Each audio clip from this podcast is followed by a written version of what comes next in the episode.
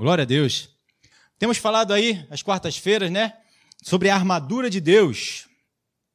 Sendo fortalecido, sendo é, revestido né, por essa armadura, porque os dias são maus.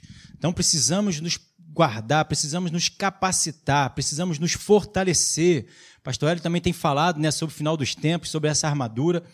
E eu quero também, né, a pastora Deise nos, nos entregou, né, nos abençoou lá com um livro que eu quero é, indicar aqui para você também, né, nessa noite, para você poder ler, porque ele também fala sobre, um pouco sobre a armadura de Deus, que é Serpentes no Saguão.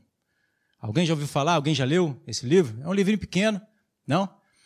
Serpentes no Saguão. É uma visão que o autor teve. Não sei se foi Henrique Renner, não. Esqueci o nome do, do, do, do, do rapaz que, que escreveu esse livro. Né? E ali ele mostra uma visão que ele teve, ele vai falando e ele fala sobre a armadura. Né? Que todo o povo de Deus, aquele que acredita em Jesus, crê em Jesus, entregou sua vida para Jesus, ele já tem o direito de estar tá revestido com a armadura. Mas existe um processo. Existe uma forma né, de você proceder para que essa armadura ela verdadeiramente funcione. E ele fala um pouco sobre isso ali no, pelo meio do livro. É um livro pequeno, deve ter mais ou menos ali umas 80 páginas, uma coisa assim. Eu já estou quase no finalzinho, né? Então não deixe de. Eu não sei nem se a gente tem aqui, né? Mas a pastora Deise deu para a gente lá. Provavelmente ela tenha colocado lá. Se não tiver aqui, o pastor Marcelo deve estar trazendo também. Mas qualquer coisa você pesquisa, né? Serpentes no saguão. Muito bom, vai te abençoar. Então, nós temos lido aqui Deixa eu passar aqui que eu quero ir logo lá para alguma coisa mais à frente que a gente já tem falado.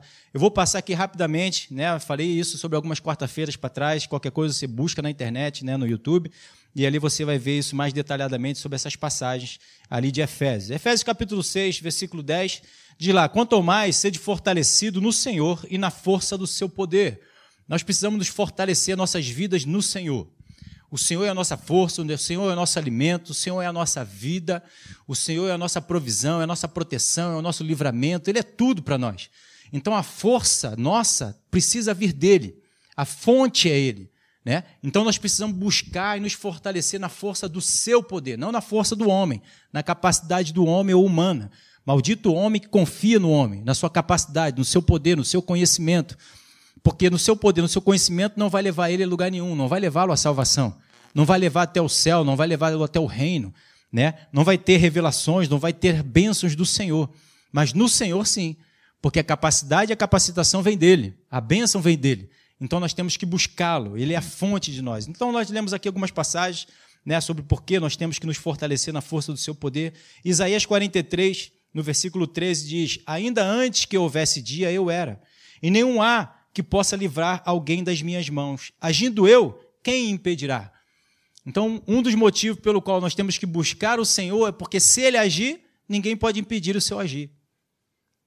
A porta que ele abre, ninguém fecha. A porta que ele fecha, ninguém abre.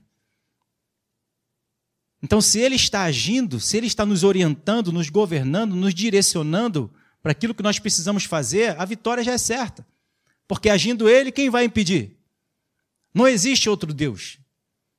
Tem aqueles que se dizem Deus, que tentam se fazer de Deus, mas só existe um Deus. Só existe um caminho, só existe uma verdade, só existe uma vida, que é em Jesus, que é em Deus.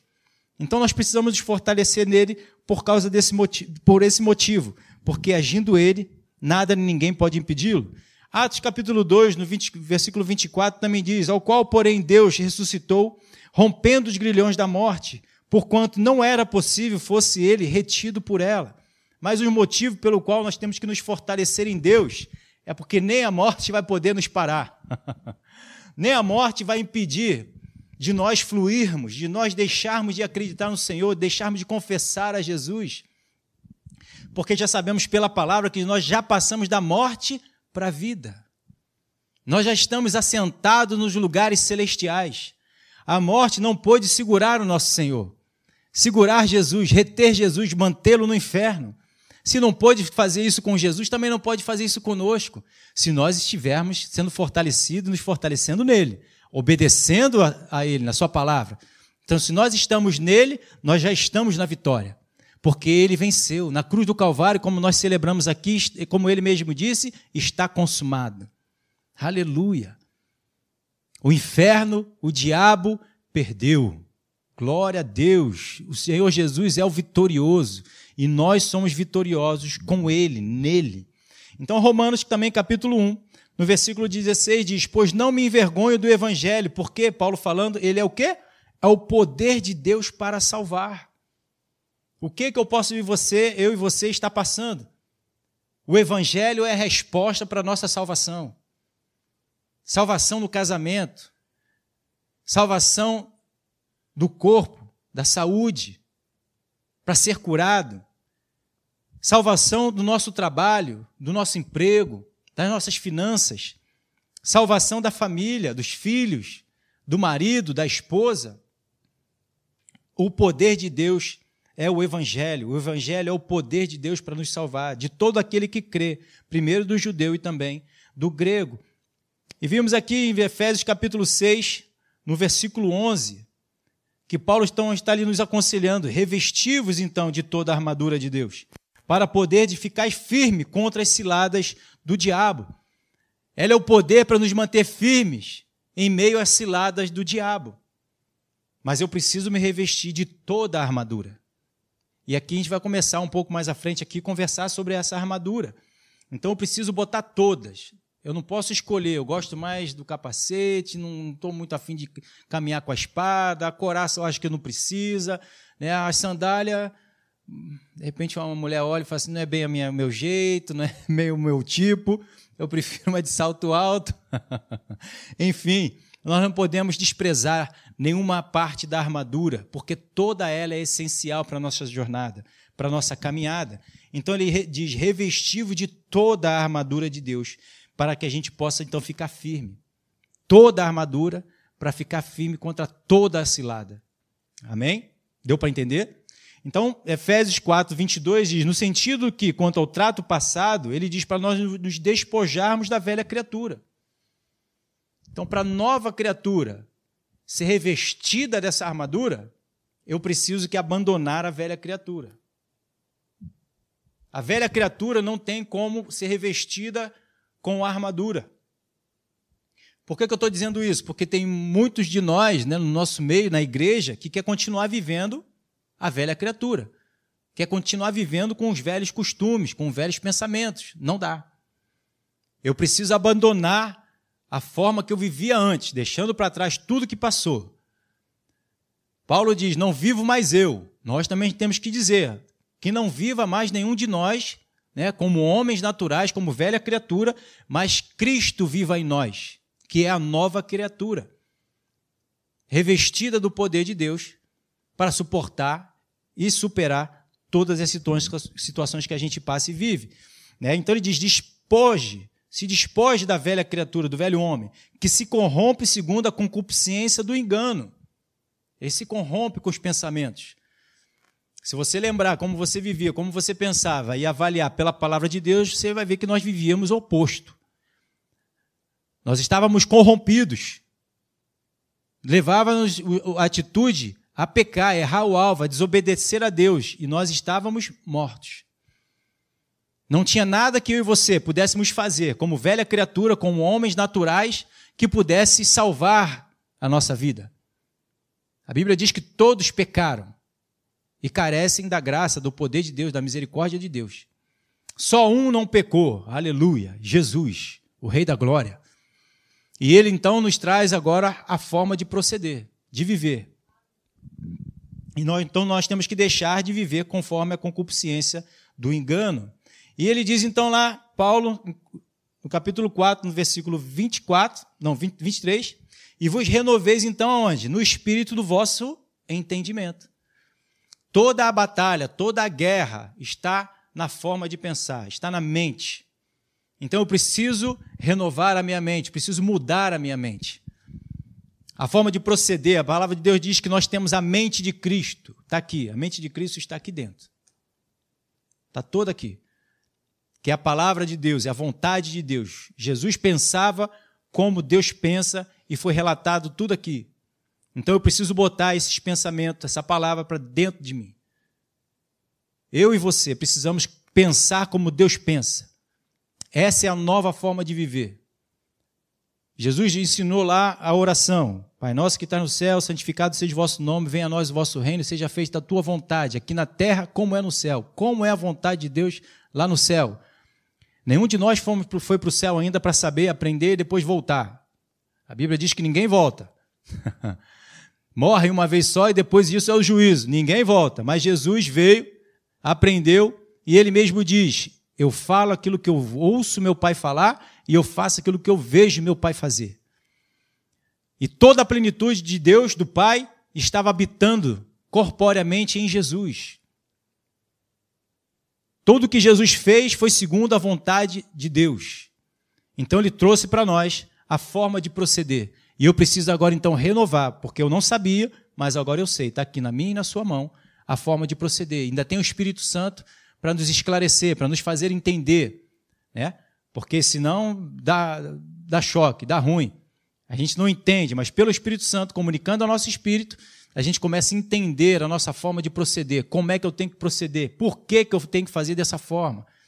Até os porquês também estão aqui esclarecidos pelo Espírito Santo na Sua palavra. Então eu preciso renovar no meu entendimento. Em Efésios 24, 24 diz: E vos revistais do novo homem, então, criado segundo Deus, em justiça, retidão, procedente da palavra, procedente da verdade.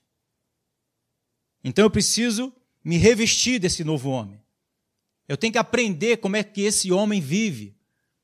Eu preciso me esvaziar do velho homem para aprender a viver em novidade de vida. Aprender como é que o novo homem vive. E está escrito tudo aqui na sua palavra. E então botei essa frase, né? O homem se veste da sua forma de pensar. Não é uma só roupinha. Não é nada de forma natural que o homem está se fortalecendo, se vestindo, se capacitando. Não é dessa forma. Nós nos vestimos na nossa mente. Aquilo que o homem pensa é o que ele se torna, é quem ele é. O seu pensamento vai gerar as suas ações, as suas atitudes, o seu comportamento. Provérbios 23, 7a diz: Porque como imagina a sua alma, assim ele é.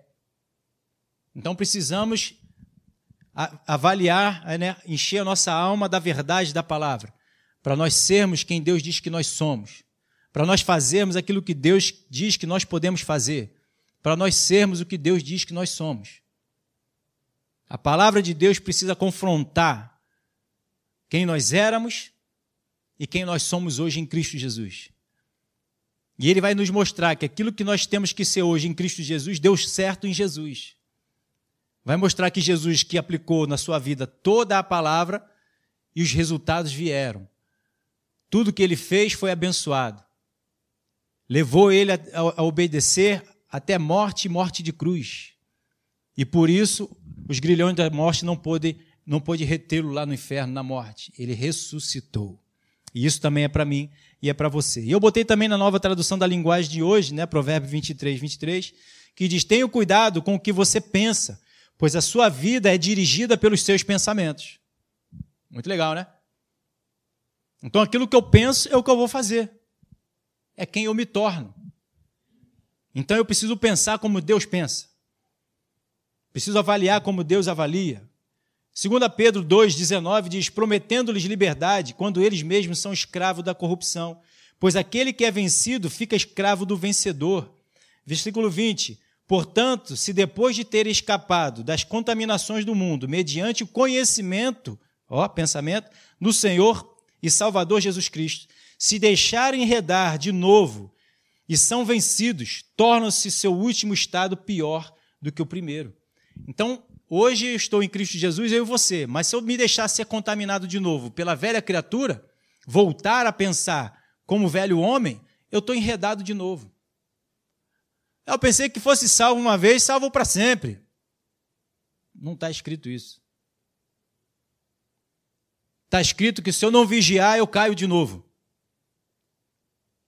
Está escrito se eu não, vou, não começar a obedecer o que Deus diz e me santificar, como Jesus falou para vários daquele, da, da, sua época, enquanto estava ali, agora ele diz assim: depois de ter sido perdoado, depois de ter sido curado, depois de ter sido liberto, salvo, de ser apedrejado, ele diz: agora vai, não peques mais.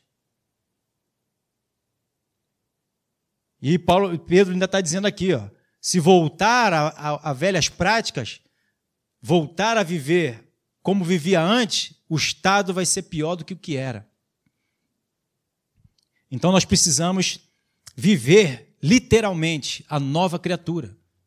Viver na palavra, que é o poder de Deus para nos salvar. Amém? Então Paulo diz ali em Romanos capítulo 12, no versículo 1, ele diz: "Rogo-vos, pois, irmãos, pela misericórdia de Deus, que apresenteis o vosso corpo por sacrifício vivo, santo e agradável a Deus, que é o nosso culto racional." E no 2: E não vos conformeis com este século, mas transformai-vos pela renovação da vossa mente, para que experimenteis qual seja a boa, agradável e perfeita vontade de Deus. Então eu preciso renovar a minha mente. Eu preciso lavar a minha mente por essas águas purificadoras, que é a palavra de Deus, que é a vontade de Deus, que é boa, agradável, perfeita. Então eu preciso permitir ser guiado por essa palavra ser guiado pelo poder de Deus, pelo Espírito Santo, que vai nos guiar e está aqui para nos guiar em toda a verdade. Ele é o outro consolador. Por que o outro consolador? Porque enquanto Jesus estava aqui, ele consolava o seu povo, orientando, instruindo, dizendo a verdade, dizendo não faça mais assim, faça desse jeito, mostrando o porquê da palavra, o porquê de vivermos a verdade. E o Espírito Santo agora está aqui conosco para fazer o mesmo. Nos revelar a verdade, nos ensinar, nos explicar, tintim por tintim, nos mínimos detalhes, para que a gente possa ser convencido do pecado, do juízo e da justiça. E ser cheio desse amor de Deus, dessa vida que Deus preparou para nós. Aleluia! Se eu não me revestir do novo homem, a armadura de Deus não vai me servir ela não servirá. Por mais que eu tenha a armadura, eu, eu posso ter acesso a ela, se eu não me, me, me tornar uma nova criatura, ela não vai me proteger, ela não vai me guardar. Esse livro, né, é, Serpentes no Saguão, como eu falei para você, esse homem ele tem uma visão de, de pessoas que eram de Cristo, mas estavam com a sua armadura apagada, fosca. E ela não, ela não protegia aqueles homens, porque eles ainda viviam como a velha criatura. Então nós temos toda essa provisão da parte de Deus para nós sermos vitoriosos em tudo, mas por nós não obedecermos, nós falhamos em muitas áreas, perdemos em muitas áreas. Quantos a gente ou está passando ou conhecemos que pessoas que na família, no trabalho, né, nos seus empregos, nas suas empresas, na igreja, desistiram de tudo, acham que não é a sua família, a sua casa não é abençoada, que a família se separou. Por que, que não dá certo para uns e dá certo para outros? É porque uns obedecem e outros não. Jesus, Deus, o Espírito Santo, ele não faz acepção de pessoas.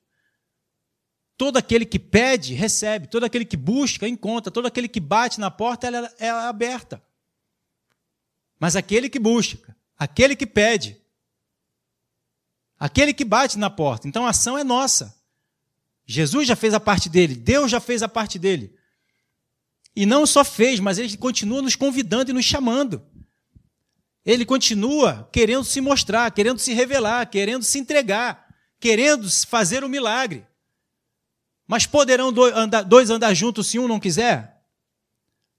Deus já mostrou que quer. Se olharmos pela palavra, nós vemos o tempo todo Deus chamando, Deus se mostrando, se revelando, Ele nunca se desistindo. Nunca desistindo de nós.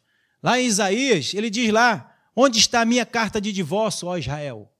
O Senhor nunca se separou de nós desde a criação até o dia de hoje, até o final dos dias, Ele continuará conosco. Ele disse, está escrito: Estou contigo até a consumação dos séculos. Não te deixarei, jamais te abandonarei. E o grande exemplo disso é nos tornar templo do Espírito Santo. É o penhor da nossa salvação. Você pega um empréstimo lá no banco, você empenhora. Você não tem dinheiro, você vai lá, quer um, um dinheirinho aí. Tá, o que, que você tem para empenhorar? Que você vai pagar esse dinheiro? Esse valor que você está pegando? Ah, uma joia. O Senhor empenhou o espírito dele. Aleluia.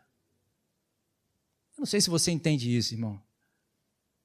Mas ele empenhorou o Espírito Santo, mostrando que ele vai voltar. Glória a Deus. Aleluia.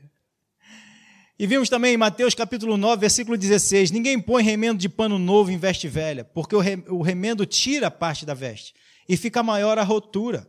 Versículo 17: Nem se põe vinho novo em odres velhos. Do contrário, rompem-se os odres, derrama-se vinho e os odres se perdem. Mas põe-se vinho novo em odres novos e ambos se conservam. Então, por isso que eu tenho que viver a nova criatura, assumir quem eu sou hoje, deixando para trás, convencido pelo Espírito Santo, pelas minhas escolhas, pelos meus resultados, que a velha criatura não presta. Só me leva para o abismo. Só me leva para a morte, porque a velha criatura ela desobedece a Deus, ela não entende as coisas de Deus. Porque os mandamentos de Deus ele é, ele é espiritual e o homem ele é terreno, carnal, natural. Então ele não entende. Em Coríntios, né, 1 Coríntios, capítulo 2, ele diz que as coisas do homem é loucura para Deus e as coisas de Deus é loucura para o homem. Por isso a necessidade de Deus restaurar o, o espírito do homem, para que agora o Espírito Santo, comunicando ao nosso espírito, a gente possa entender. Para que possa haver entendimento e capacidade de obedecer à voz de Deus, que é espírito e vida. Entende? Então Deus precisou dar a lei para o homem porque o homem era carnal. Mas a lei não transformou ninguém, não salvou ninguém, não capacitou ninguém. Mas a lei ela é espiritual. Paulo diz em Romanos que ela é boa. Porque ela é espírito, ela é direção de Deus. Foi Deus quem falou, se Deus fala, tudo que ele fala é bom. Só que o homem não era bom porque ele não tinha capacidade de entender, porque ele foi feito da terra. Paulo fala em, Coríntios capítulo 15 que o primeiro homem, o homem ele, era, ele foi feito da terra, ele era terreno, mas o, o, primeiro Adão, o segundo Adão, que é Jesus, ele é espírito vivificador. Aleluia. Então ele nos fez agora ser como ele é, espírito. Aleluia. Para que a gente agora possa ter a capacidade e a condição de poder estar com Deus e capacitado para obedecer a sua palavra, a sua vontade. O que, que é isso? Glória a Deus! Hoje eu tenho capacidade de ter misericórdia, compaixão, graça, amor. Aleluia. Crucificar a velha criatura. Renunciar aos prazeres desse mundo que não se comparam com os prazeres de Deus. Glória a Deus. Então, por isso também, em João, capítulo 33, versículo 3, de lá, Jesus falando para Nicodemos, né? Por isso Jesus disse para Nicodemos: ser necessário era nascer de novo, senão ele não poderia ver o reino de Deus, porque a velha criatura não tem como ver o reino de Deus. Ele não tem compatibilidade com o reino. Ele é natural, ele é carnal, ele é terreno. E as coisas de Deus é espiritual. Então eu preciso nascer de novo, eu e você. Foi o que aconteceu no momento que nós reconhecemos Jesus como Senhor e Salvador das nossas vidas. Pelo poder de Deus, ele nos fez nova criatura. Aqueles que estão em Cristo, estão em Deus, são novas criaturas. Coisas velhas se passaram. Tudo, aleluia, se fez novo. Glória a Deus.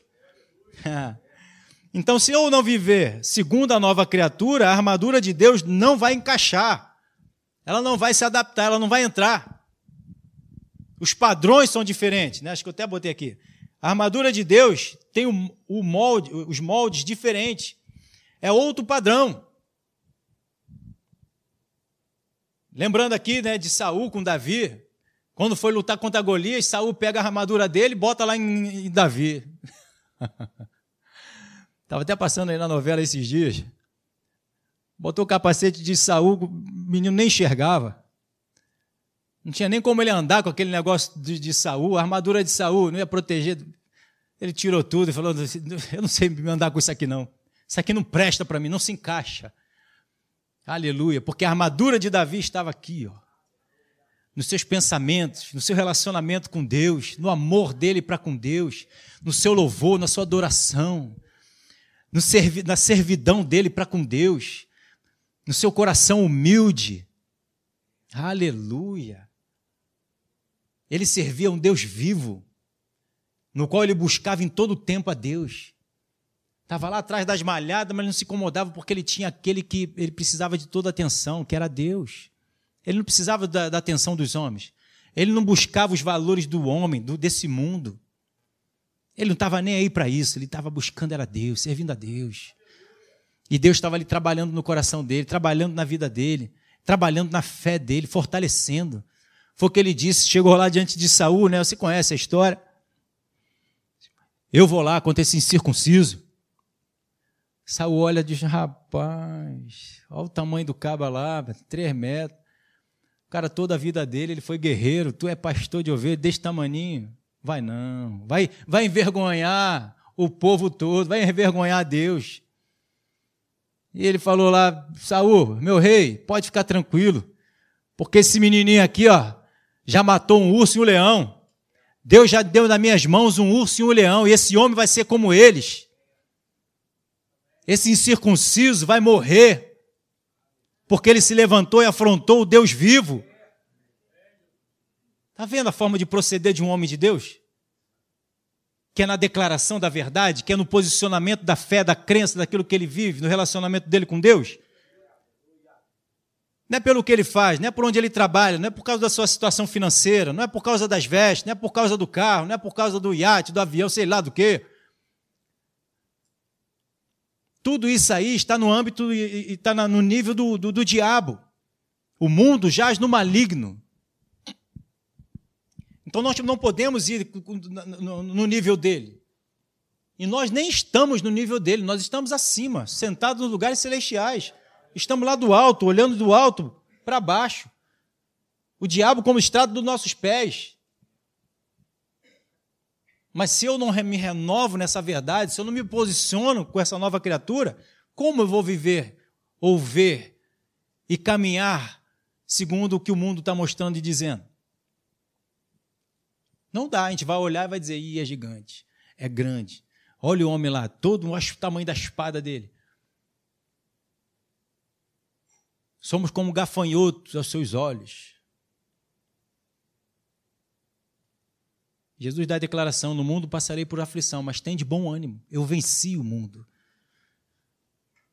Então tem que gerar fé. Eu preciso comunhão com a palavra para que a palavra gere fé. A fé vem do ouvir e ouvir pela palavra. A palavra precisa falar comigo. Não sou eu que falo da palavra, não sou, é ela que fala comigo. Ela falando comigo, eu falo depois dela, mas ela precisa falar comigo, então eu preciso me relacionar com a palavra. O Espírito Santo precisa vivificar, por isso que ela fala comigo, porque o Espírito Santo fala através da palavra. E aí, falando, gerou fé no meu coração e o mundo não pode parar uma palavra crida. Essa é a vitória que vence o mundo, a nossa crença, a nossa fé na palavra. Então a armadura ela é espiritual e precisamos viver segundo os padrões espirituais. Precisamos não apenas conhecer a palavra, ela precisa estar tatuada no nosso coração, mediante a prática que vem através das provas, as situações em que nós passamos. Tirar ela daqui de dentro e botar ela nas nossas ações, no nosso comportamento. 2 Coríntios, capítulo 3, 2, mostra que a capacidade não vem de nós, mas vem de Deus. Vós sois a nossa carta, escrita em nosso, em, em nosso coração, conhecida e lida por todos os homens. Estando já manifesto como carta de Cristo, produzida pelo nosso ministério, escrita não com tinta, mas pelo Espírito de Deus, vivente, não em tábuas de pedra, mas em tábuas de carne, isto é, no nosso coração. E por intermédio de Cristo que temos tal confiança em Deus. Não que por nós mesmos sejamos capazes de pensar alguma coisa, como se partisse de nós. Pelo contrário, a nossa suficiência vem de Deus. Vem de Deus, vem da Sua palavra. Então, conforme eu boto essa capacidade para dentro de mim, eu vou sendo capacitado. Entende? Por isso a necessidade do relacionamento com Deus, com a palavra, com o Espírito Santo. Para que toda essa capacidade de capacitação venha sendo colocada dentro de mim, dentro de você. Nós somos um vaso. Pode ter algum homem aqui que entenda alguma coisa de plantinha, mas normalmente é as mulheres, né? A mulher olha para o vaso e coloca dentro, dela, dentro do vaso aquilo que ela quer. E não é o vaso que fica, não, eu não gostei dessa planta aí, não.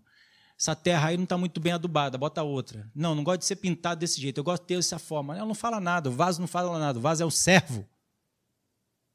O que, que o servo pede? Nada. Ele é conduzido pelo seu Senhor. E Deus é o Senhor. Deus é o cabeça. Nós somos o corpo.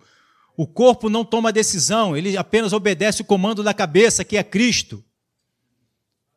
Está falando com a minha esposa, Deus, Jesus é o cabeça. Aí, uma mão, um dedo quer ir lá para Dubai. A outra mão quer ir lá para Orlando. A perna quer ir lá para Cancún. A outra perna quer. Aí deforma. Está tudo deformado. O cabeça está em um lugar, querendo que o corpo esteja ali bem ajustado e age com o propósito dela, da cabeça, e o corpo está aí querendo sair para tudo quanto é lado, tomando suas decisões, querendo fazer aquilo que quer, achando que é livre. Onde o Espírito Santo há, está aí a liberdade. Então eu sou livre para fazer o que eu quero. Não! Nós somos escravos de Cristo. Eu sou livre para não viver mais segundo o pecado, segundo a velha criatura, segundo aquilo que o diabo está querendo me oferecer, para servir a Deus. Não vivo mais segundo o curso desse mundo, sou livre do curso do mundo. Sou livre do engano, sou livre da mentira, sou livre do pecado. E agora eu escolho e tomo a decisão e quero viver como escravo de Cristo, porque Cristo é maravilhoso. Ele vai me conduzir de glória em glória, vitória em vitória. Ele vai me dar vida e vida em abundância. Ele vai me proteger, me guardar, me abençoar em tudo que eu fizer. Porque o que eu vou fazer é segundo a direção dele. Aleluia. Se eu entreguei minha vida para Jesus porque as minhas decisões já não prestavam, porque eu reconheço que Ele é o Salvador, como é que eu vou conhecer, conhecer, reconhecer Ele como meu Salvador, mas vou tomar minhas decisões? Continuar tomando minhas decisões. A melhor decisão que você tomou foi entregar a vida para Ele. Agora tome a segunda, deixa Ele guiar.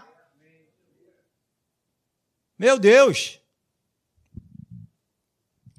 Então, se tivermos revestido da nova criatura, revestido com a armadura de Deus, ficaremos firmes contra as ciladas do diabo. Todas as ciladas. Sou nova criatura, revestido com a armadura, vivendo na palavra, pronto. Qualquer artimanha, qualquer armação do diabo não vai prosperar contra as nossas vidas. Aleluia. Efésios 6, 12 diz lá, porque nossa luta, ela não é contra a carne e sangue e sim contra os principados, potestades, contra os dominadores deste mundo tenebroso, contra as forças espirituais do mal nas regiões celestiais. Na nova tradução da linguagem de hoje diz: porque pois, no, pois nós não estamos lutando contra seres humanos, mas contra as forças espirituais do mal que vivem nas, nas alturas, isto é, os governos, as autoridades e os poderes que dominam completamente este mundo de escuridão. Então, por isso que nós temos que nos revestir de forma espiritual, porque a nossa luta ela é espiritual. Entende? Então, a batalha toda é no âmbito espiritual. E essa armadura toda que Deus nos dá é no âmbito espiritual. Não é no natural. Então, preciso me vestir dessa forma. Na, na Bíblia Mensagem, também botei aqui, trouxe né, do versículo 10 a 12 do capítulo 6 de Efésios, diz assim: Para encerrar, lembro que Deus é forte e quer que você seja, vocês sejam fortes, todos nós. Tomem tudo que o Senhor providenciou para vocês. Armas eficazes, feitas com o melhor material. Vocês terão de usá-las para sobreviver às emboscadas do diabo. Não se trata de um jogo com amigos no final de semana, uma decisão esquecida em poucas horas. É um estado de guerra permanente uma luta de vida ou morte contra o diabo e seus anjos. É permanente. Por isso Jesus diz: vigiai e orai. Orar em todo o tempo. Porque o inimigo ele é astuto. E só no âmbito espiritual, para nós sermos comunicados pelo Espírito Santo, que está vendo o movimento do diabo, para nos orientar em tudo que nós precisamos fazer. Entende? Então nós não fui eu, não. Hein? Nossa luta não é contra pessoas. Jesus deu a vida pelas pessoas. Jesus, quando o Pedro veio lá falar com ele, não, Senhor, que não aconteça isso com o Senhor, ele repreendeu o diabo, que estava usando Pedro. Então a nossa luta não são contra as pessoas, não é contra a sua esposa, esposa não é contra o seu marido, pais não são contra os seus filhos, filhos não são contra os seus pais. É principado e potestade que está armando cilada. E se eu não tiver muito bem armado, né, com a armadura de Deus, capacitado, eu não consigo enxergar isso. Eu consigo então atacar as pessoas, achando que. Você vê, prendem tantos seres humanos, né, homens e mulheres, na cadeia, mas continuam tendo maldade agindo no mundo. O espírito continua solto, liberto, agindo e usando pessoas. 1 Timóteo capítulo 2, versículo 4, nova tradução da linguagem de hoje, diz: Ele quer que todos sejam salvos e venham a conhecer a verdade. Versículo 4, versículo 5, pois existe um só Deus, um só, uma só pessoa que une Deus com os seres humanos, o ser humano, Cristo Jesus. Versículo 6, que deu a sua vida para que todos fiquem livres dos seus pecados. Esta foi a prova, dada em tempo certo, de que Deus quer que todos sejam salvos. Deus não quer salvar os anjos.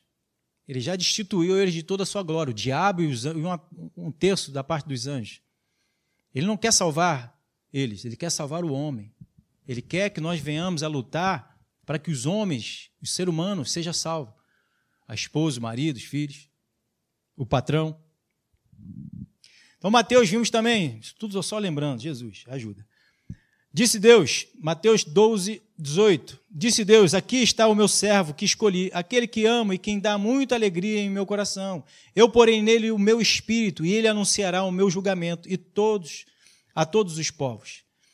Não, não discutirá, não gritará, nem fará discursos né, na rua. Versículo 20: Não esmagará o galho que está quebrado, nem apagará a luz que já está fraca. Ele agirá assim até que a causa da justiça, da justiça seja vitoriosa. Então Jesus não veio para julgar o homem, ele veio para perdoar o homem, pagar um preço para aquilo que o, pelo homem, porque o homem não tinha condição de, de se salvar e nem de salvar ninguém, mas agora nós temos. Pela graça de Deus, pelo perdão de Deus sobre nós, também fazemos a mesma coisa. O Senhor nos deu essa autoridade para nós é, é, é, abençoarmos as vidas, né? repreendermos aquele mal que está agindo nas pessoas e abençoá-la, perdoá-la, amá-la, ter misericórdia, compaixão. Fomos consolados para que nós possamos consolar, não julgar. Então, Mateus 12, 21, ainda diz: E todos os povos vão por, por nele a sua esperança. Amém? Amém, Jesus. Eu ia continuar, mas estou lembrando aqui da passagem de, de, de Moisés. Quando Deus chama Moisés para subir o monte e ali dar os mandamentos para Moisés, e ele ali escreve os dez mandamentos para Moisés, né? Moisés passa aquele tempo com, com Deus lá, e ele diz: Moisés, desce porque o, o povo já se corrompeu. O povo já se corrompeu, desce lá para ajudar eles lá. E Moisés, então, quando ele desce com as tábuas, né, com os mandamentos, o que, que ele faz lá? Ele pega os dez mandamentos e taca em cima do povo, quebra as leis de Deus. Deus nos chama, nos salva, nos capacita, nos perdoa, nos fortalece, nos tira do mundo, do império das trevas, nos leva para o reino do Filho do seu amor, cheio de graça e compaixão. E a gente quer pegar depois e jogar tudo isso e condenar aquele que está ao nosso lado. Deus age conosco com graça e a gente age com julgamento com aqueles que estão à nossa volta. Tem alguma coisa errada, não tem? Se Deus é gracioso comigo, eu preciso agir com graça com aqueles que estão à minha volta. Eu preciso perdoar. É aquele cabra lá que devia um, uma grana violenta né, para o rei, o rei vai perdoa, e ele, em vez de perdoar aquele que devia a ele, ele vai dar uma gravata no homem e pede: me paga o que tu me deve. Ele não deveria agir da mesma forma, perdoar também? Então, quando Deus chama, quando Deus chama Moisés para subir no monte, Moisés sobe sem peso nenhum. sobe com a força que Deus chamou, vem para a minha presença. E ele vai com a força que Deus chamou. Depois que ele joga as pedras e quebra, agora ele tem que subir com duas tábuas. Ficou mais complicado agora, né? Moisés, sobe de novo agora. Só que agora você traz as pedras. Deveria agir com amor e graça, não agiu, agora ele tem que subir com peso. A subida agora ficou mais difícil.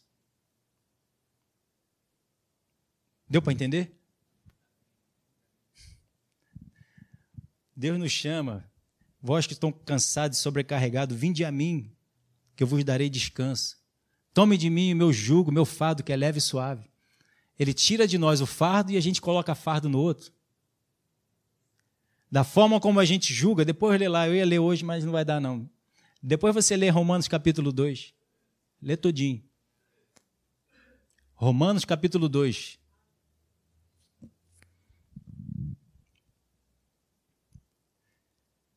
Portanto, tomai toda a armadura de Deus para que possais resistir no dia mau. Voltou tudo?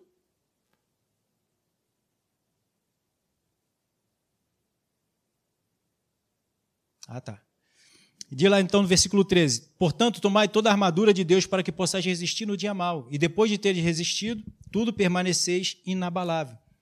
Por isso, peguem agora a armadura de Deus que lhes dá. Assim, quando chegar o dia, né, na nova tradução da linguagem de hoje, de enfrentar as forças do mal, vocês poderão resistir aos ataques do inimigo e depois de lutar até o fim, vocês continuarão firmes, sem recuar.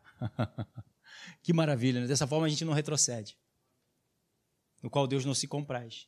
Então, a preparação vem antes do dia mal, para que quando no dia mal chegar, você está preparado para resistir o combate e o bom combate da fé. Amém? Então a gente tem que se preparar antes a gente não está preparado quando a situação vem, a gente corre para o pastor, pastor, ora por mim, me ajuda aí. Porque na verdade não se preparou, não buscou, não está buscando, não está orando, não está lendo a palavra, não está com intimidade com Deus. Aí busca o pastor, que o pastor tem que estar, tá, tem que estar tá com intimidade com Deus. Então a armadura de Deus me capacita para vencer tudo e permanecer de pé diante de Deus. Efésios capítulo 6, no versículo 14, né, a gente fala aqui um pouquinho sobre o cinto. Estais, pois, firmes, cingindo-vos com a verdade. Então nós precisamos estar revestido pela verdade. A verdade precisa estar envolvido na nossa vida. A nossa vida precisa estar envolvido com a verdade. Se eu não estiver envolvido com a verdade, a verdade envolvendo a minha vida, a gente vai ver que nem a coraça da justiça ela vai conseguir ter o papel dela. Na nova tradução da linguagem de hoje diz: portanto, estejam preparados, usem a verdade como cinturão. Se a gente, né, os homens aí, mais a gente homem, né, bota o cinto aqui nas calças para segurar as calças. Claro que a gente não compra uma calça muito grande para botar o cinto para segurar, mas quem não está envolvido com a verdade, com o cinto da verdade, as calças podem cair. E como é que a gente vai ficar? Envergonhado.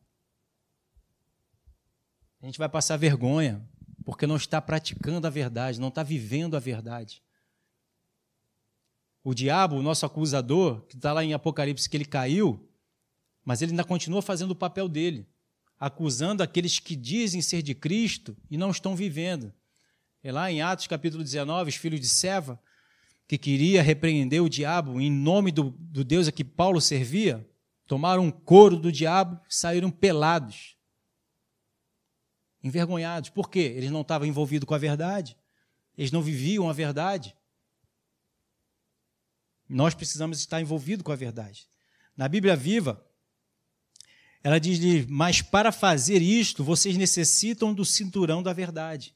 Para estar revestido, para estar capacitado, para estar envolvido, para estar vivendo a, a, a nova criatura, para estar com a armadura, essa é a primeira necessidade eu preciso estar vivendo a verdade, preciso estar envolvido com a verdade, preciso estar né, com o cinturão da verdade. Falei isso também uma quarta-feira passada aí. 2 Coríntios capítulo 13, no versículo 8, diz: Porque nada pode contra a verdade, senão em favor da própria verdade. Tudo é feito pela verdade. Então eu também preciso estar na verdade. Eu não estou automaticamente na verdade porque eu frequento a, palavra, a, a igreja e porque eu entreguei minha vida para Jesus. Não. Eu estou vindo aqui para ser influenciado pela verdade, mas eu preciso colocar a verdade em prática. É uma atitude que eu decido dia a dia nas situações que eu e você vamos passando. Amém? João 8,31 diz: Disse, pois, Jesus aos, aos, judeus que haviam crido nele: Se vós permanecerdes na minha palavra, sois verdadeiramente meus discípulos. 32, então ele diz: Se você estiver andando com Deus, e conhecereis a verdade, e a verdade vos libertará. Então eu preciso estar andando com Deus para conhecer a verdade. É um relacionamento diário, próximo, íntimo com Jesus, com Deus, com o Espírito Santo, com a palavra para que eu possa conhecer a verdade e a verdade me libertar. Entende? E aí então eu não vou ser enganado pelo, pelo maligno, dizendo que eu estou fazendo uma coisa de bom, quando na verdade é desobediência e o, pecado, e o salário do pecado é a morte. E aí eu vou ter vida, porque eu fui, pela palavra, desvendado o engano que eu estava vivendo, botando a palavra em prática e aí vivendo, porque a palavra de Deus é vida. Então, eu vivendo na palavra, botando a palavra, palavra em prática, eu estou na vida, estou vivo. Eu e você. Vimos aqui no Salmo 119: Bem-aventurados os irrepreensíveis no seu caminho, que andam na lei do Senhor. Bem-aventurados que andam as suas. Bem-aventurados que guardam os seus preceitos e buscam de todo o coração. Não praticam iniquidade e andam nos seus caminhos. Tu ordenaste os teus mandamentos para que os cumpramos à risca. Aleluia. Tomara seja firmes os seus passos para que eu observe os teus preceitos. Versículo 6. Então não terei de que me envergonhar quando considerar em todos os seus mandamentos. Então, quando eu boto o mandamento de Deus em prática, eu não vou envergonhar de nada, porque Deus vai me justificar. Os resultados vão vir, o diabo vai me acusar, mas é mentira dele, não vai prevalecer contra a minha vida, contra a sua vida. Aleluia. E Isaías 41, 11. Eis que envergonhado e confundido serão todos aqueles que estão indignados contra mim. Serão reduzidos a nada. Os que contendem comigo perecerão. Salmos 40, 14 diz: Seja em uma vergonhado e coberto de vexame os que me demandam a vida. Tornam atrás e cubram-se de ignomínia os que se comprazem do meu mal para que nenhuma obra maligna toque na minha vida, nem na sua, vivamos uma vida de liberdade debaixo da bênção de Deus. Precisamos estar envolvido com a verdade. E aqui, rapidamente, só para a gente terminar, fechar, fala aqui ainda no mesmo versículo, né, no versículo 14 do, de Efésios 6, a segunda parte, e ele diz lá, então, revestivos da vida, né, da, da verdade, e, e vestivos da coraça da justiça. Então, vivendo na verdade, eu estou me vestindo com a coraça da justiça. Para ser justificado, eu preciso estar na verdade. E a coraça da justiça vai me guardar, vai me proteger. É uma consequência. Se eu estou na verdade, eu estou justificado. Se eu não estou na verdade, eu não estou justificado. Entende? Na Bíblia Viva, eu botei todo o versículo. Mas para fazer isso, você necessita do cinturão da verdade e da couraça da aprovação de Deus. Então, quando eu boto a palavra de Deus em prática, eu estou aprovado por Deus. Varão aprovado por Deus. Para quê? Para viver em vitória. Para viver de glória em glória, vitória em vitória e o mal não tocá-lo. Porque ele está guardado por Deus. Aleluia. Então, a couraça era uma proteção peitoral que protegia e protege né, os órgãos vitais do corpo e era preso pelo cinto. Aí botei aí essa figura. Olha aí. A coraça ali onde está bem no peito, né? Você está vendo aqui um pouco mais abaixo o cinto? Com esses quatro negócios aqui assim, né? essas fivelas aqui. Mas ali, cada quadradinho daqui dali, aqui dali é um cinto que está revestindo o quê? Segurando a coraça. Está vendo que a parte da coraça está para baixo? É como se fosse as calças da parte de cima.